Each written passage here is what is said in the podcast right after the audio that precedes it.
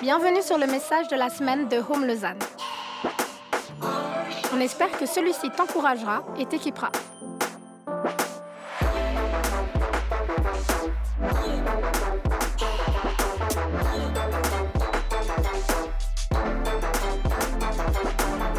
Pour plus d'informations sur notre Église, n'hésite pas à visiter notre site internet sur www.eglisehome.com. C'est un honneur et puis un privilège pour moi d'être euh, d'être là ce soir et puis de vous apporter la, la parole de Dieu. Je vous propose de sortir vos Bibles et puis on va prendre un passage dans Genèse 4. Donc Genèse 4 à partir du verset 1 jusqu'au verset 15. Il y a pas de souci. Ça marche. Donc Genèse 4, à partir du verset 1, spoiler, c'est en fait l'histoire de Cain et Abel. Donc je vais vous le lire. Adam eut des relations conjugales avec sa femme Ève. Elle tomba enceinte et mit au monde Cain. Elle dit, J'ai donné vie à un homme avec l'aide de l'Éternel. Elle mit encore au monde le frère de Cain, Abel. Abel fut berger et Cain fut cultivateur. Au bout de quelque temps, Cain fit une offrande des produits de la terre à l'Éternel. De son côté, Abel en fit une des premiers-nés de son troupeau et de leur graisse. L'Éternel porta un regard favorable sur Abel et sur son offrande, mais pas sur Cain et sur son offrande. Cain fut très irrité et il arbora un air sombre. L'Éternel dit à Cain, Pourquoi es-tu irrité et pourquoi arbores-tu un air sombre? Certainement, si tu agis bien, tu te relèveras. Si en revanche tu agis mal, le péché est couché à la porte et ses désirs se portent vers toi. Mais c'est à toi de dominer sur lui. Cependant, Cain dit à son frère Abel, Allons dans les champs. Et alors qu'ils étaient dans les champs, il se jeta sur lui et le tua. L'Éternel dit à Cain, Où est ton frère Abel? Il répondit, je ne sais pas. Suis-je le gardien de mon frère? Dieu dit alors, Qu'as-tu fait? Le son de ton frère crie de la terre jusqu'à moi. Désormais tu es maudit, chassé loin du sol qui s'est entr'ouvert pour boire le sang de ton frère versé par ta main. Quand tu cultiveras le sol, il ne te donnera plus toutes ses ressources. Tu seras errant et vagabond sur la terre. Qu'un dit à l'Éternel? Ma peine est trop grande pour être supportée. Voici que tu me chasses aujourd'hui de cette terre. Je serai caché loin de toi. Je serai errant et vagabond sur la terre. Et toute personne qui me trouvera pour, pourra me tuer. L'Éternel lui dit, Si quelqu'un tue Cain, Cain sera vengé cette fois. Et l'Éternel mit un signe sur Cain, afin que ceux qui le trouveraient ne le tuent pas.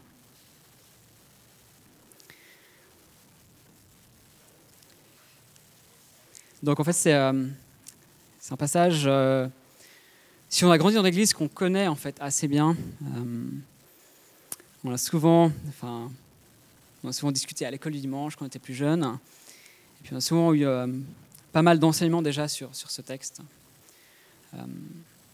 mais avant de commencer, si je devais donner un titre à cette prédication ce soir, ce serait Mon problème de cœur ou le cœur de mon problème.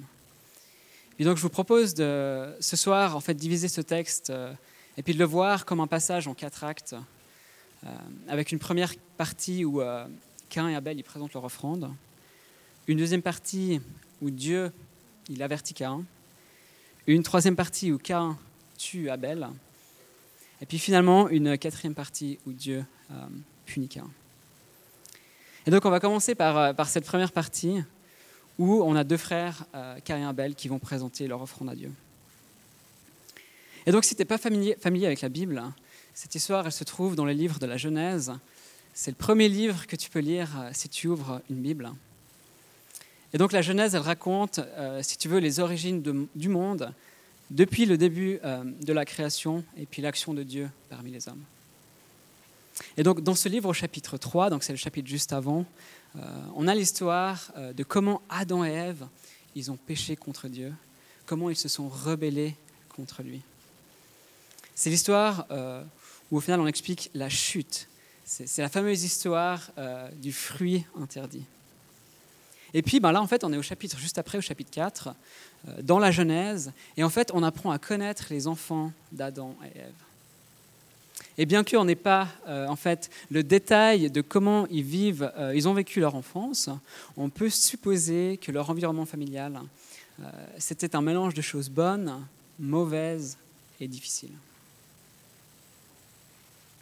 Parce que ben, justement, en effet, les parents de Cain et Abel, ils étaient les deux des pécheurs qui avaient en fait qui dépendaient de la grâce de Dieu. Leur relation de couple, elle avait bien commencé, mais elle a pris un tournant dramatique euh, dans le Jardin d'Éden. En effet, le péché, il a tout tordu, fracturé et brisé. Et donc on peut s'imaginer que Adam et Ève, bah, en fait, ils devaient combattre des pensées euh, de culpabilité, euh, de regret, de frustration, d'épuisement, de peur de la mort et encore bien d'autres choses.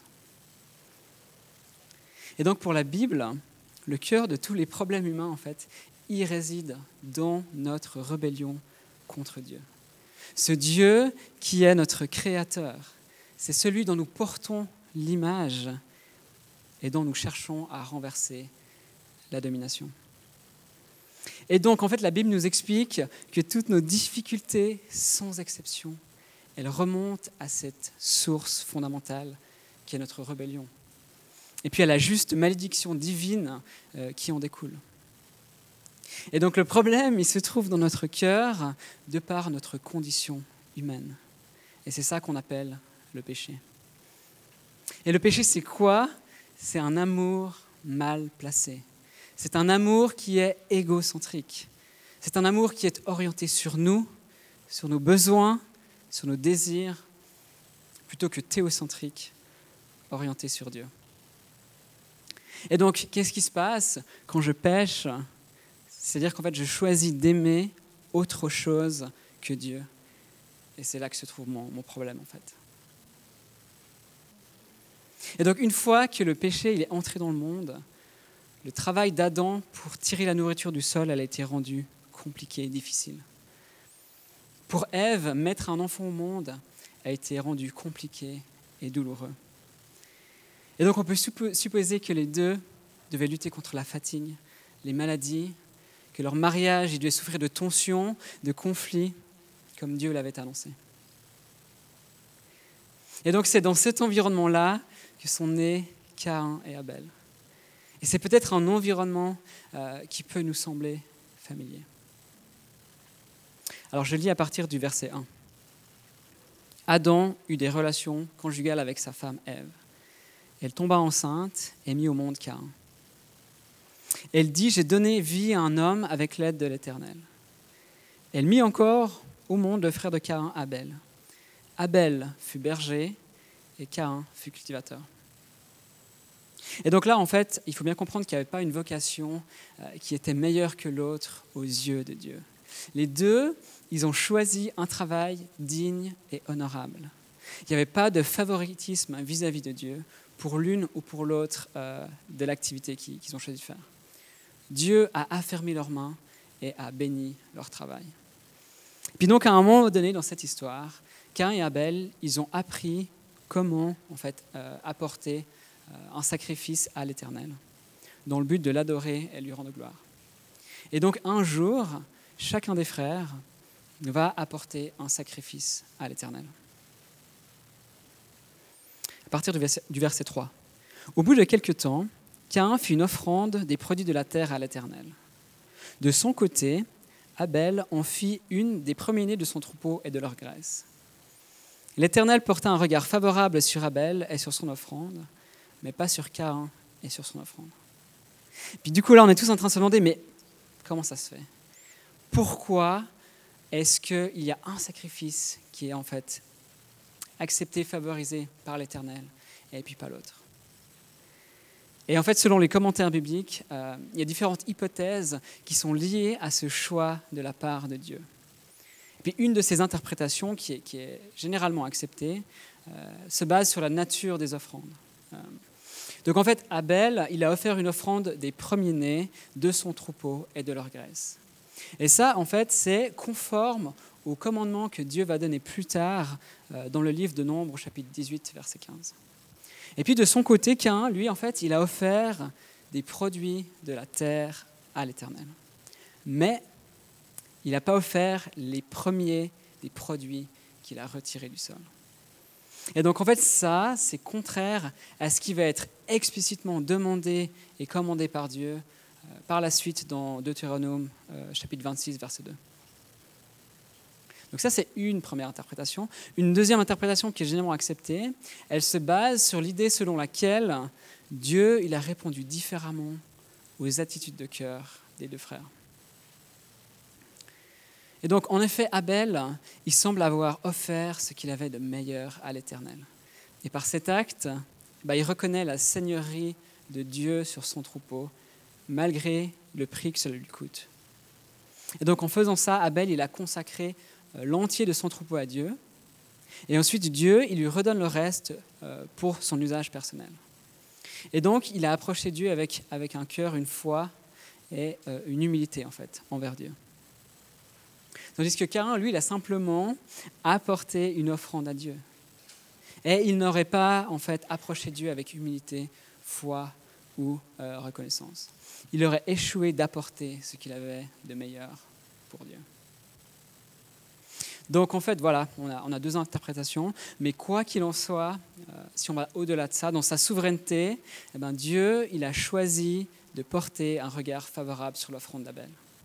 Et ça, c'est une décision qui lui revient. Il est le Dieu de la justice, il est omniscient, il est capable de sonder nos cœurs et nos pensées. Et donc il avait de bonnes raisons d'agir ainsi. Et même si ça peut nous sembler arbitraire, eh bien en fait, euh, c'est ce qu'il a fait. Voilà, donc on, pourrait s'attarder encore plus longtemps euh, sur cette décision, mais il y a encore beaucoup de choses à dire. Et donc je vous propose de passer euh, directement à la deuxième partie où Dieu euh, en fait avertit Cain. Je vais lire à partir du, verset 5. Milieu du verset 5. Cain fut très attiré, très irrité, pardon, et il arbora un air sombre. L'Éternel dit à Cain Pourquoi es-tu irrité? Et pourquoi arbores-tu un air sombre? Certainement, si tu agis bien, tu te relèveras. Si en revanche tu agis mal, le péché, il est couché à la porte, et ses désirs se portent vers toi. Mais c'est à toi de dominer sur lui. Et donc, en réponse au choix de Dieu concernant euh, les offrandes, la colère de Cain, elle s'est enflammée. Il s'est senti abattu, découragé, déprimé. Et si, on, pendant 30 secondes on se met à la place de Cain, on peut s'imaginer en fait qu'il considérait son petit frère comme inférieur à lui on peut s'imaginer cette rivalité entre un grand frère et puis un petit frère. Et du coup, on peut facilement comprendre que pour Cain, c'est compliqué de voir son petit frère être favorisé. On peut imaginer son dégoût. C'est comme s'il avait été humilié et puis battu par son petit frère. Et pour ça, son cœur, il s'est rempli d'amertume et de colère. Mais au lieu de demander de l'aide à Dieu, on suppose qu'à ce moment-là, il était déjà en train de réfléchir à comment il pouvait faire payer Abel. Comment il peut se venger ou même comment il peut s'en débarrasser. Et donc, je ne sais pas, mais je trouve ce passage incroyable, parce qu'en fait, il est tellement révélateur de notre problème fondamental en, en tant qu'individu. Combien de fois est-ce que ça nous arrive de réagir de la même façon que Cain Combien de fois est-ce que ça nous arrive d'être frustrés, déçus, en colère, tristes, parce qu'on n'a pas réussi à obtenir ce qu'on voulait? Quand tu as un collègue de travail qui obtient une promotion, alors que toi tu juges qu'il est moins capable et moins compétent que toi. Quand tu as un, ami qui a réussi son examen, alors qu'il n'a quasiment pas suivi le cours et pas révisé, alors que toi, en fait, tu l'as passé en rattrapage et tu t'es pourtant levé chaque matin et tu as bien plus révisé que lui pour cet examen. Quand ça fait plusieurs années que tu galères au niveau des relations sentimentales et que tu as un ami qui commence à peine à fréquenter, qui se fiance et se marie la même année. Qu'est-ce qui se passe dans toutes ces situations? C'est quoi cette maladie qui nous pousse à être insatisfaits, jaloux, envieux, orgueilleux, énervés, en colère, frustrés, déçus, tristes ou déprimés? C'est une maladie qui infecte l'ensemble de nos cœurs. Et c'est la raison pour laquelle il y a autant d'angoisse, de douleur et de choses brisées dans la communauté humaine. C'est la fondation de tellement d'insatisfaction et de générations de guerres. C'est un désastre personnel et moral, et pourtant, cette maladie, elle nous séduit tous. On la voit chez les autres, mais on nie qu'elle se trouve en nous. Elle rend certains temps en famille inconfortables. Elle brise des amitiés. Elle cause la violence dans les rues. Elle rend le mécontentement plus naturel que la reconnaissance. Elle nous fait tomber dans des addictions qui nous paralysent. Elle nous pousse à manger ou à acheter plus que ce dont on aurait besoin. Elle amène la division entre un frère et une sœur. Elle rend l'état de guerre plus naturel que l'état de paix. Cette chose qui nous kidnappe, c'est l'égoïsme du péché. C'est l'idole des idoles, c'est l'idolâtrie de soi.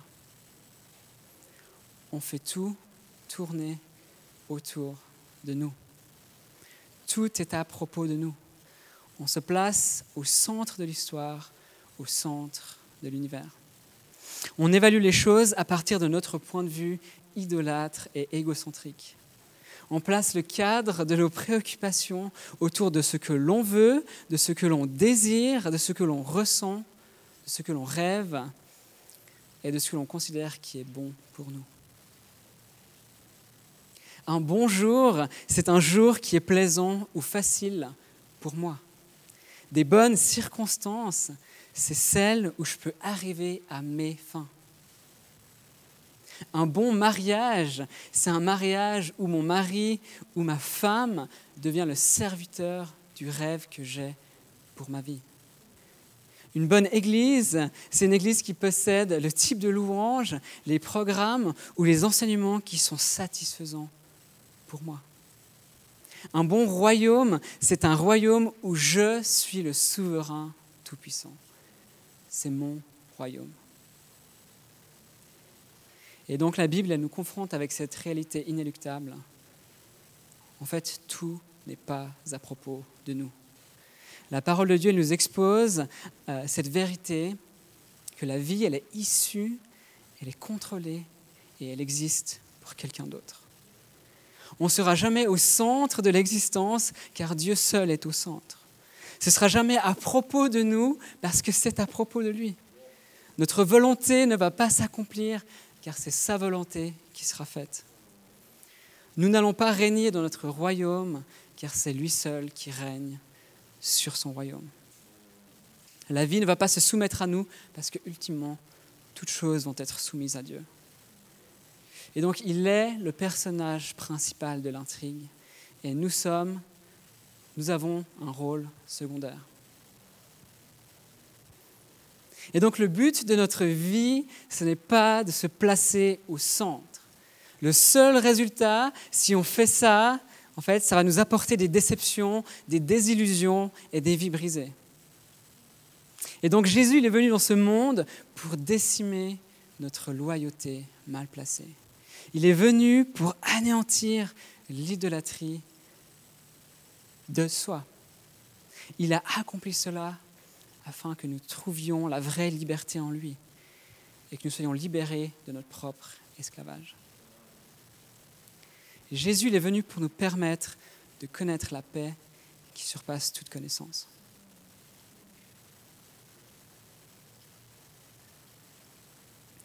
Je lis à partir du verset 6. L'Éternel dit à Cain, Pourquoi es-tu irrité Et pourquoi arbores-tu un air sombre? Alors que c'est le chaos chez Cain, alors qu'il est dans un état émotionnel intense, dans la fureur, dans la colère. Cain, il est invité par Dieu dans une conversation restauratrice avec lui. il lui offre ses conseils, son attention et son soutien. Et il n'est pas en train de dénoncer ou de critiquer l'offrande de Cain. L'Éternel, dans sa miséricorde, qu'est-ce qu'il fait? Il parle à Cain et il lui pose une double question. Pourquoi es-tu irrité? Pourquoi arbores-tu un air sombre? Et donc vous vous en doutez bien, euh, ici il s'agit d'une question rhétorique. Dieu, il connaît déjà la réponse à ces questions. En effet, Dieu, à ce moment-là, il connaît la profondeur des ténèbres du cœur de Cain. C'est en connaissant son égoïsme, son égocentrisme, son orgueil, sa fierté, son désir de vengeance et de rébellion qu'il choisit de rentrer en contact avec lui. Et donc la volonté, de Dieu à ce moment-là, c'est de l'avertir, c'est de l'aider, c'est de lui proposer une direction à suivre pour faire face à sa situation. Et donc en posant ces questions, Dieu il essaie de provoquer un changement de cœur chez Cain. Verset 7. Certainement, si tu agis bien, tu te relèveras. Si en revanche tu agis mal, le péché, il est couché à la porte, et ses désirs se portent vers toi. Mais c'est à toi de dominer sur lui. Donc en fait, Dieu, il va venir et va essayer de challenger Cain. Et il va lui proposer deux alternatives. Il a le choix de faire le bien, ce qui est juste aux yeux de l'Éternel. Il a le choix, en fait, euh, euh, de s'en sortir et puis de dominer sa colère et son envie de vengeance. Mais il a également le choix de faire ce qui est mal. Il a le choix euh, d'écouter son amertume, d'écouter sa colère. Et pour ça, Dieu va l'avertir. Et il va en fait l'avertir du risque qu'il est en train de courir. Et quand l'Éternel dit le péché est couché à la porte, c'est que l'ennemi, en fait, il est prêt à se jeter sur Cain. Il lui a tendu un piège. Et il attend qu'une chose, c'est que Cain fasse le choix de se laisser séduire par le péché. Dans 1 Pierre 5, 8 à 9, on lit Soyez sobres, veillez. Votre adversaire, le diable, rôde comme un lion rugissant, cherchant qui le dévorera. Résistez-lui avec une foi ferme, sachant que les mêmes souffrances sont imposées à vos frères dans le monde. Et c'est exactement la même idée en fait. Dieu, il est en train de prévenir Caïn de ce danger imminent, de ce risque lié au péché. Le péché, il est si proche de Caïn que Dieu le prévient. Et il lui donne un moyen de s'en défaire. Ce que Caïn il a besoin de faire, c'est de devenir maître de ce péché et de ne pas exprimer ses sentiments d'amertume et de colère et de ne pas attaquer son frère. Et donc dans son avertissement, l'Éternel, il offre à Caïn l'espoir qu'il peut contrôler cette impulsion à commettre un meurtre. Il peut contrôler cette tentation. Il peut contrôler euh, cette tentation de commettre un péché. Donc Dieu, il essaie de rappeler à Cain, ce n'est pas à propos de toi, ce n'est pas à propos de ton royaume, ce n'est pas à propos de ce que tu peux accomplir par tes propres forces, ce n'est pas à propos de ton propre orgueil. Ce n'est pas la vengeance qui va satisfaire ton âme. Mais c'est à propos de moi, c'est à propos de ma gloire, c'est à propos de mon royaume. Et donc, en d'autres termes, il lui dit quoi? Il lui dit Viens et glorifie-moi en faisant ce qui est bon à mes yeux. Abandonne-toi à moi et euh, choisis de surmonter la tentation. Choisis de mourir à toi-même et d'abandonner tes désirs.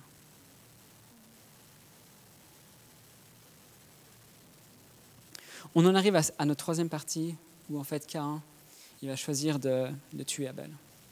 Verset 8. Cependant, Cain dit à son frère Abel, Allons dans les champs. Et alors qu'ils étaient dans les champs, il se jeta sur lui et le tua. Donc, donc Cain, il choisit de ne pas écouter l'Éternel. Il n'a pas tenu compte de son avertissement. Il a attiré Abel dans les champs et il l'a tué. Il s'est laissé séduire par le péché, il a écouté ses impulsions, ses propres désirs et il a commis un meurtre. Si Cain il a, choisi, il a choisi de faire ce qui est mal, c'est parce qu'il a choisi de se laisser séduire par le péché. Ce n'est pas parce que Dieu, en fait, il a rejeté son offrande. La cause du problème se trouve dans notre cœur. La cause, ce n'est pas nos comportements. Le problème principal, il se trouve en nous, pas dans notre environnement. Et donc dans cette histoire, le problème principal, il ne se trouve pas dans le produit des récoltes que Caïn a offert à l'Éternel.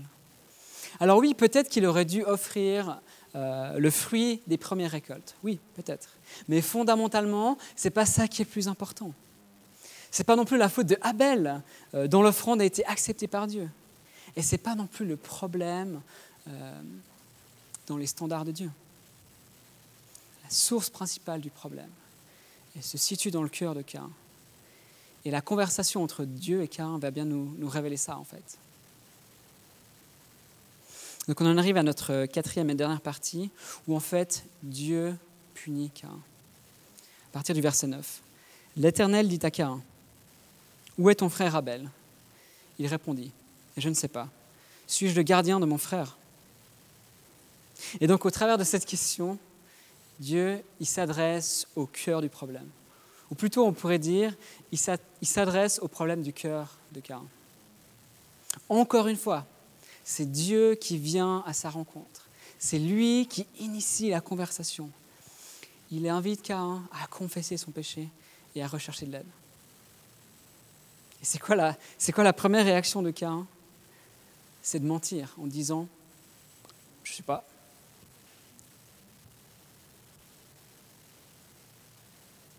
Et donc au lieu de faire face à la situation, qu'est-ce qu'il fait? Il choisit l'évitement.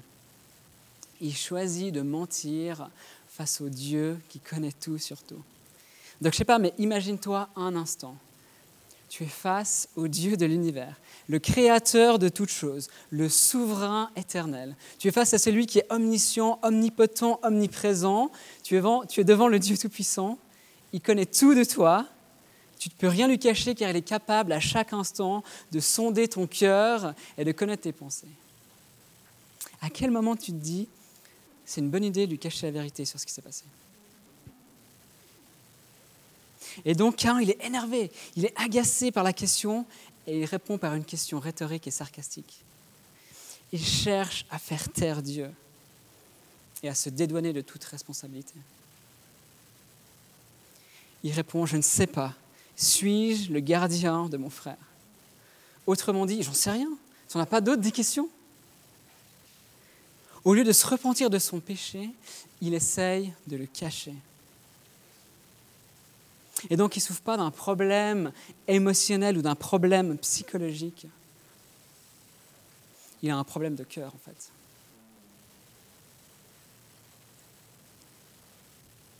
Et donc, on peut supposer en voyant la réponse qu'il donne à l'Éternel, que quand il s'est approché de lui pour lui apporter son offrande, dans son cœur, il n'était pas à la bonne place. Et ensuite, la détresse émotionnelle et psychologique qui a suivi, c'est le résultat de son problème de cœur. Mais ce n'est pas la cause. Et la réponse de Cain au conseil de Dieu nous révèle bien ça. Il fut très irrité et il arbora un air sombre. En d'autres termes, il s'est rempli de colère parce qu'il n'est pas arrivé à ses fins. Dieu lui a montré que ce n'était pas lui qui était au centre de l'existence. Il lui a rappelé que la vie ne va pas se soumettre à nous parce que, ultimement, toutes choses vont être soumises à Dieu. Dans son infinie bonté et dans sa grâce, Dieu, il a révélé à Cain son problème d'idolâtrie son amour mal placé. Et donc il a mis exactement le doigt là où ça fait mal. Il a révélé à Cain ses sentiments, ses attitudes et ses désirs mal placés. Il lui a montré ce que ça a provoqué comme réponse dans son comportement et dans son attitude vis-à-vis de Dieu. Mais il ne s'est pas arrêté là. Il ne l'a pas laissé comme ça dans la misère. Il ne l'a pas rejeté, il ne l'a pas condamné. Mais Dieu a choisi de rentrer en conversation avec lui. Il lui a proposé un moyen de s'en sortir. Et pourtant, Cain, il a choisi de ne pas l'écouter. Et donc, bien évidemment, eh ben, Dieu il va confronter son hostilité et son manque d'attention. à partir du verset 10. Dieu dit alors, qu'as-tu fait? Le, sang de ton frère crie de la terre jusqu'à moi. Désormais tu es maudit, chassé loin du sol qui s'est entr'ouvert pour boire le sang de ton frère versé par ta main. Quand tu cultiveras le sol, il ne te donnera plus toutes ses ressources. Tu seras errant et vagabond sur la terre. Et donc maintenant viennent les conséquences. Dieu lui dit désormais tu seras maudit. Quand tu cultiveras le sol, il ne te donnera plus toutes ses ressources. Le travail que tu vas effectuer dans la terre par tes mains ne portera plus de fruits. Tu auras dès à présent besoin de vivre une vie de nomade afin de trouver de la nourriture. Verset 13. Cain dit à l'Éternel, Ma peine est trop grande pour être supportée.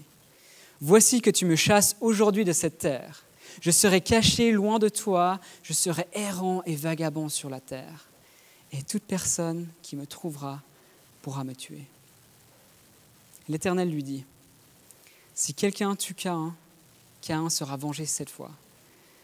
Et l'Éternel mit un signe sur Caïn afin que ceux qui le trouveraient ne le tuent pas. Et donc Caïn, en fait, il est agacé par les conséquences de son péché. Il dit à Dieu, ma peine, elle est trop grande pour être supportée. Et pourtant, il ne dit pas, mon péché est trop lourd à porter. Il n'est pas en train de dire à Dieu, Père, pardonne-moi, je t'ai offensé et j'ai traité mon frère comme mon ennemi. À aucun moment, Caïn, il est affligé de ses fautes et il recherche le pardon. En fait, il est bien plus préoccupé par le fait de vouloir rester en vie. Et il dit à l'Éternel, je serai errant et vagabond sur la terre, et toute personne qui, qui me trouvera pourra me tuer. En fait, c'est complètement paradoxal. Donc le gars, en fait, il vient juste de tuer son frère et il se fait du souci d'être attaqué et tué par quelqu'un d'autre. C'est pas un peu ironique et puis inapproprié comme réaction, vous pensez? Et le plus fou dans cette histoire, c'est que Dieu lui fait grâce. Au lieu de faire tomber un éclair et de le réduire en un tas de cendres, qu'est-ce qu'il fait? Ben Dieu, il entend ses cris. Il entend son désespoir et il place un signe sur Cain pour qu'il soit protégé. Et donc ce passage, il se termine par Cain qui quitte la présence de l'Éternel dans le but de s'installer vers l'Est. Sa relation avec Dieu, elle semble s'être complètement dissoute. Avec chacune de ses intentions, de ses attitudes, de ses actions, la vie de Cain, elle s'est compliquée, elle s'est assombrie, elle est devenue plus confuse et il s'est finalement isolé de Dieu.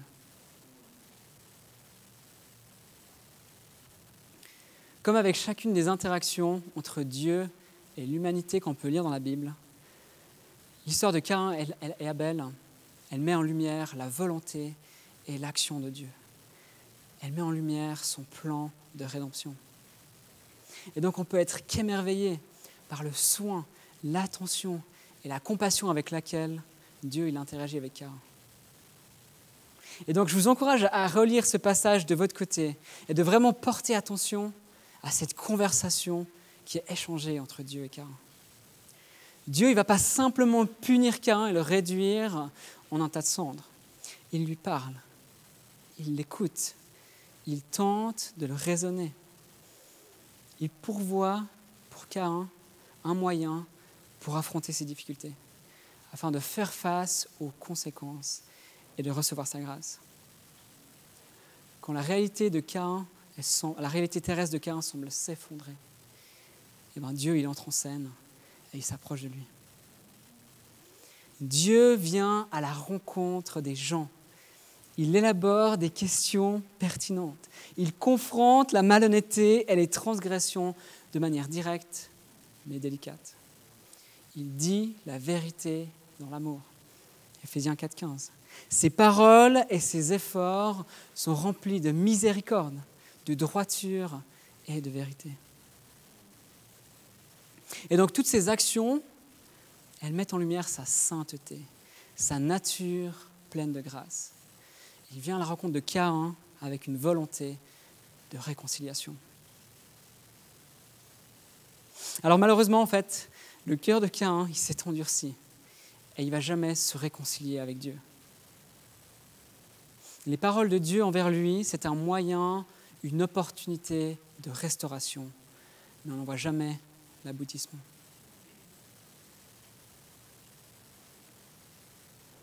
La Bible nous montre, histoire après histoire, que la corruption dans le monde, elle est causée par les mauvais désirs de nos cœurs. Et c'est là que le changement doit prendre place. Ce que l'Évangile nous enseigne, c'est que tes difficultés sont plus profondes que tes problèmes, que les problèmes de ton passé. En fait, l'Évangile nous enseigne que tes relations, euh, le défi de tes relations actuelles, c'est pas ça le problème. Les situations auxquelles tu es confronté aujourd'hui, oui, alors c'est douloureux, mais le problème fondamental, c'est notre cœur. Le problème, c'est la présence et la puissance des péchés qui demeurent en toi. Comme par exemple les pensées, tes désirs, tes comportements ou les choix de ton cœur. C'est ça qui est, la, racine de tes difficultés personnelles. Et c'est ça exactement que Dieu cible dans son projet de rédemption pour l'humanité. Il cible la guerre qui se trouve à l'intérieur de toi entre les désirs de la chair et les désirs de l'Esprit de Dieu qui vit en toi. Ce qu'il souhaite pour ta vie, c'est que tu puisses participer à sa nature divine. Et donc ce que Dieu, il est en train de travailler dans tes expériences douloureuses, c'est d'exposer ton cœur et tes comportements mauvais remplis du péché. Et au travers de ces expériences, Dieu, il désire former en toi l'image de Christ. Dieu ne nous a pas choisis parce qu'on était saints et sans reproche, mais il l'a fait pour que nous le devenions. Dieu ne nous a pas sauvés parce que nous lui plaisions, mais il a fait pour que nous puissions, puissions lui plaire, dans le cadre de notre union avec Christ. Il ne nous a pas choisis parce que nous étions beaux, mais pour nous rendre beaux. Et donc je vais conclure euh, cette prédication, et puis du coup, Karim, je te laisse euh, revenir sur scène.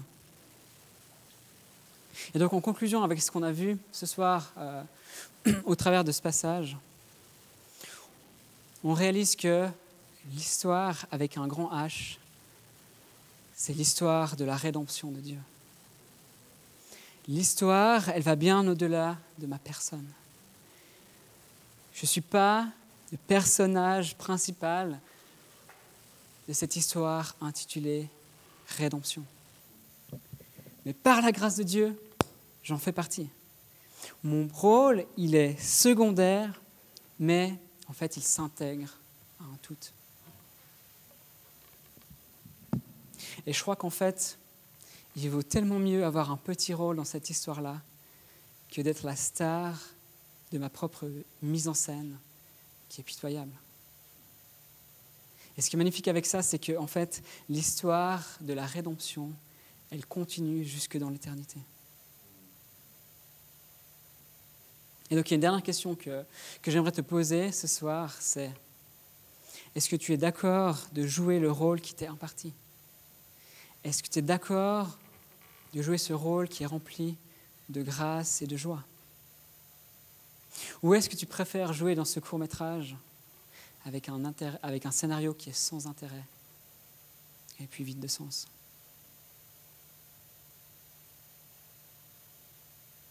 Je vous propose de prier et puis ensuite on va, on va transitionner avec un temps de, un temps de louange. On va, prendre, on va prendre des chants pour, euh, pour le glorifier en fait, pour glorifier Dieu.